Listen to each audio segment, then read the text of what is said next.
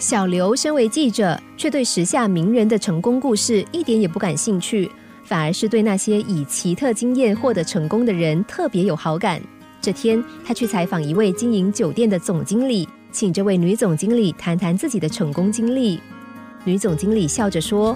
对很多人来说，一个女人能有这样的成就，似乎很不可思议。其实，同样是人，男人和女人的能力和发展事业的机会是均等的。”我们同样也会经历各式不同的失败和成功。如果真要说有什么不同，或许我有一回的求职经验可以拿出来和大家分享。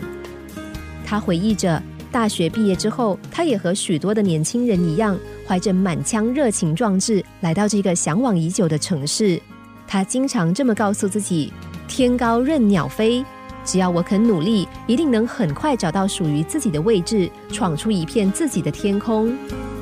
不过当时的想法有点天真，事实上也还不成熟，因为他所学的专业知识在当时根本没有人重视，再加上刚刚踏出校园，没有经验，又没有特殊技能，很快的他就陷入困境。后来他不得不回到像大学时代一样到处打零工的生活，才能够维持基本的生活开销。但老天爷似乎有心要给他考验，到最后竟然连打工的机会都没有了。当时他身无分文，有点茫然。他盲目的走在街上，又累又饿，根本无法思考。就在那个时候，他看见一家酒楼，脑子里忽然出现美食满桌的画面，双脚不由自主的走了进去。一走进门，热情的招待便引他坐下，并迅速的把菜单递给他。他却始终无法开口点菜，菜单上的价格让他只能认命的吞口水。不过后来他还是忍不住点餐了，而且狼吞虎咽的把饭菜吃光。吃饱之后，他知道是时候面对现实了，于是鼓起勇气对服务生说：“麻烦您请经理出来，我有话跟他说。”经理来了，很有礼貌的问：“小姐，请问找我有什么事吗？”他镇定的说：“您店里的食物非常好吃，我吃的很饱，但是我身无分文。”所以我想在您这儿找份工作，一方面偿还我今天的饭钱，另一方面我是真的很需要一个工作机会。经理看了看他，居然笑着说：“好，不过我们只能给你三天的试用期，你先写个简历，我会再替你安排合适的工作。”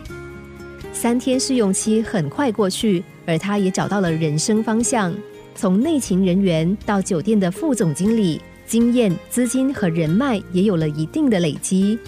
最后他毫不犹豫选择离开那家酒店。离开的时候，酒店的朋友都不太能理解，总经理也曾再三挽留，可是他的心意十分坚决，因为当时他心想着，我要开一家属于自己的店。当初若不是他鼓起勇气走进酒店，让自己全无退路，也逼得自己必须面对人生难关，或者他仍然在街头流浪着。女总经理给了有梦却始终未能圆梦的人一个方向：天高任鸟飞，只要肯努力，就能很快的找到属于自己的天空。